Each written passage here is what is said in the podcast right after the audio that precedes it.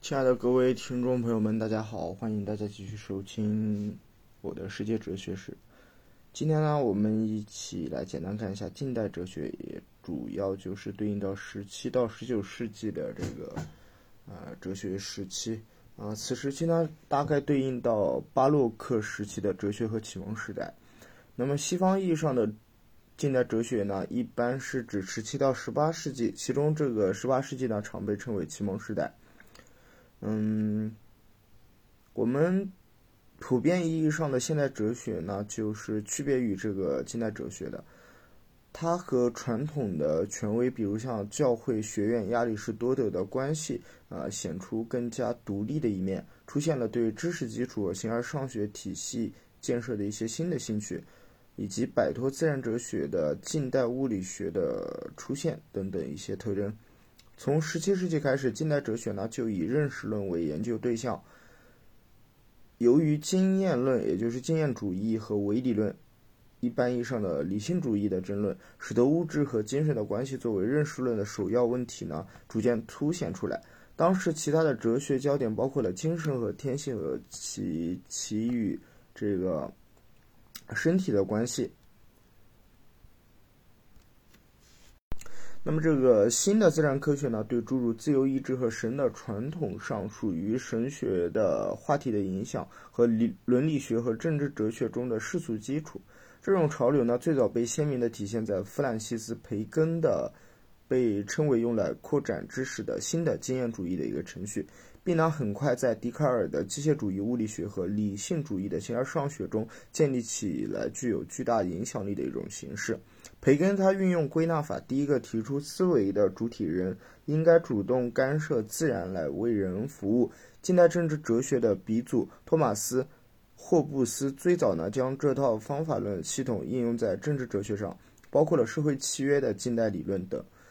早期的近代哲学学术经典一般像包括了笛卡尔、斯宾诺莎、莱布尼茨，还有哥特弗里德·威廉。呃，这个就是莱布尼茨啊。等人的这一些经典，此外呢，还有像洛克、贝克莱、休谟和康德等人。同时呢，同时期同时期的这个其他思想家呢，也对哲学做出了很多贡献，比如像伽利略、皮埃尔、迪加迪森，还有布莱斯帕斯卡、马勒爵郎士、艾萨克牛顿、克里斯蒂安沃尔夫、孟德斯鸠、皮埃尔贝尔、托马斯里德、让勒朗。达朗贝尔和亚当斯密等，而这个让雅克卢梭他是反启蒙运动的一个开创性人物。早期的近代哲学呢，大致结束通常是被确定为伊曼努尔·康德的试图去限定这个形而上学的范围，证明科学知识，并用道德和自由来调和两者的体系的这个阶段。像理性主义者当中的勒内·笛卡，他认为物质世界是由数学关系组成的一个单一体系，他呢企图将物理学转化为数学。在他的著作中，对整个经验经验哲学以及在他那个时代流行的教育与哲学体系呢，加以了一番讽刺。他认为“我思故我在”，他是认识论无可怀疑之出发点。笛卡尔他是割裂精神和物质的二元论者，为了理清二者的关系，他坚定地认为上帝那里呢，精神和物质是统一的。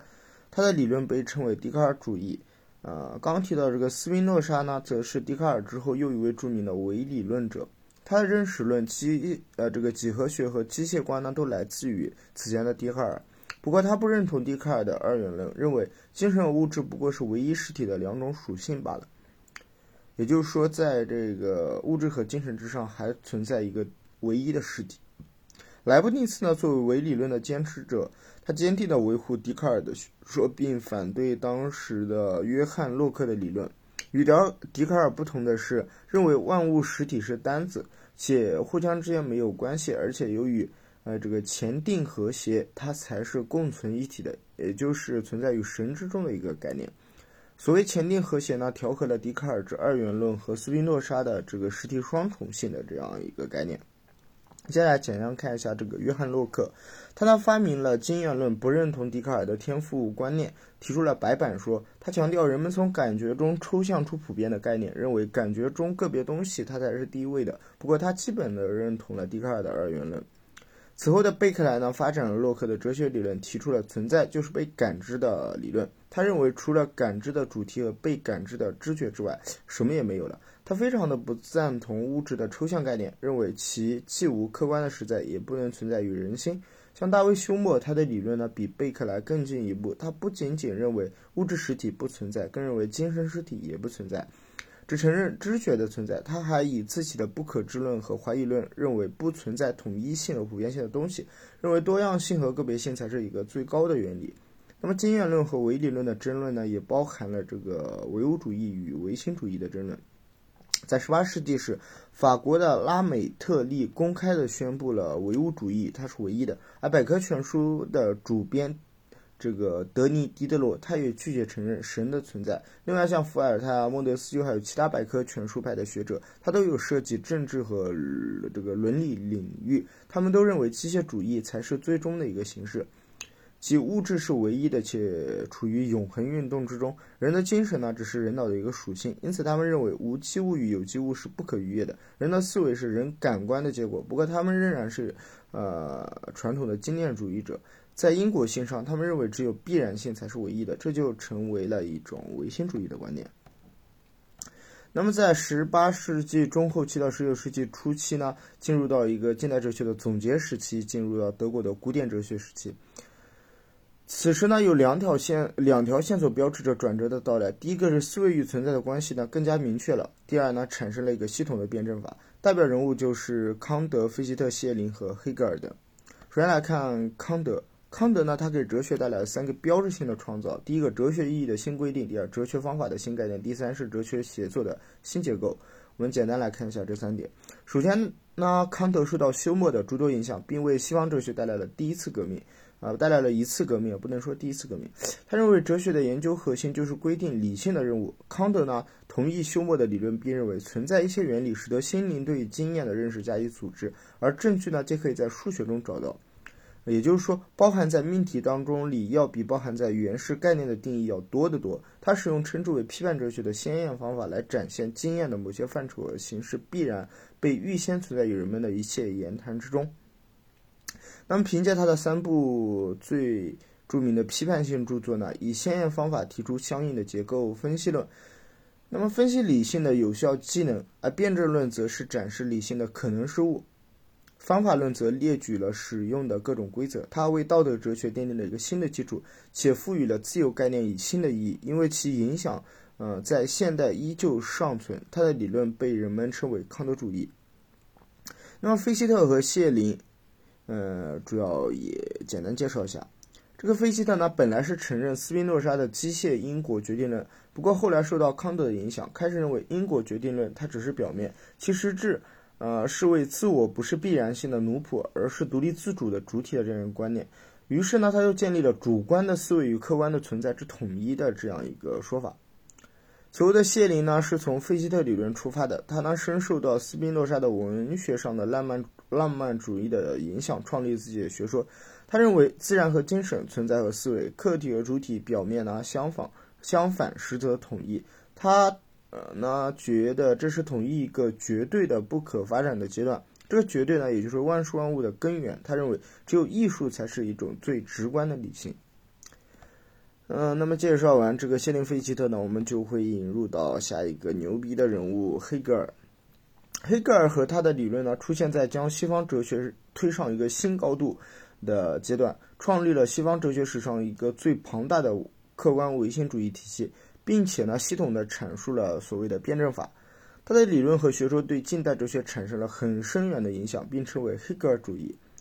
那么，从黑格尔的思想体系中发展出来许多个哲学运动，它的重点呢就是以历史和逻辑为主。我们简单来看一下这两方面。历史方面呢，是从不同角度理解凡是合理的就是现实的；逻辑方面是他有发有发现其中所说的真理即整体。黑格尔认为，哲学的重点是放弃分裂，达到统一。他，把以前的时代说成是思维与存在、理想与现实分裂的时期，自由与必然、个人与社会、无限与有限、统一与多样性分裂之时代。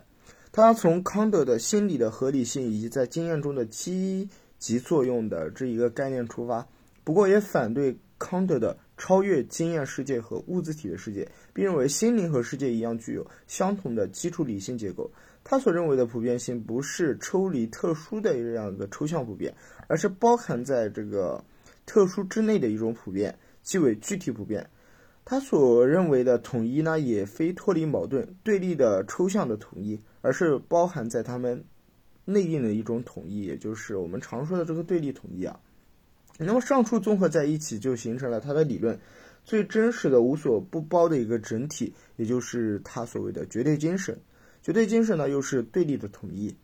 他认为，为了达到这个绝对精神呢，就需要经过三个阶段：从逻辑到自然到精神。也就是从思维到存在，再到两者统一的一个过程，从而完成它的统一论。就此呢，社会与历史的现象便被赋予了一种在哲学史上还是崭新的显赫地位。他将伦理学划归到这个领域，从而在伦理学基础和对思想的理解中提出了相当重要的一条路线。那么，关于从这个。经验论和唯理论，然后到康德调和，然后谢林菲希特，一直到黑格尔的这个这部分的内容呢？内容是这么一个内容，大家不知道有没有稍微有那么一点感觉啊？然后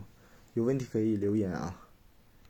反正我也是照着文章读的嘛，自己也不太懂，但是不懂主要是因为没去学啊。只要大家催促我学的话，我肯定会去好好学，然后再跟大家探讨的。好了，那么今天的所谓近代哲学呢，就到这里吧，就是简单给大家梳理一下。然后下一期呢，我们就到这个现代哲学，主要讲一下十九世纪和二十世纪，主要讲一下所谓一个是革新的黑格尔主义，然后是存在主义，然后是解释学以及路德维希·约瑟夫·约翰·维特根斯坦的思想。嗯，他会我会稍微重点点讲啊。然后今天节目呢就到这里。上一期节目呢，我说突破六十再更新，这一期就嗯突破个八十吧，再给大家更新。哎，大家给点力嘛，咱们一起闲着也是闲着，学一些东西吧。好的，今天就到这里，感谢大家收听。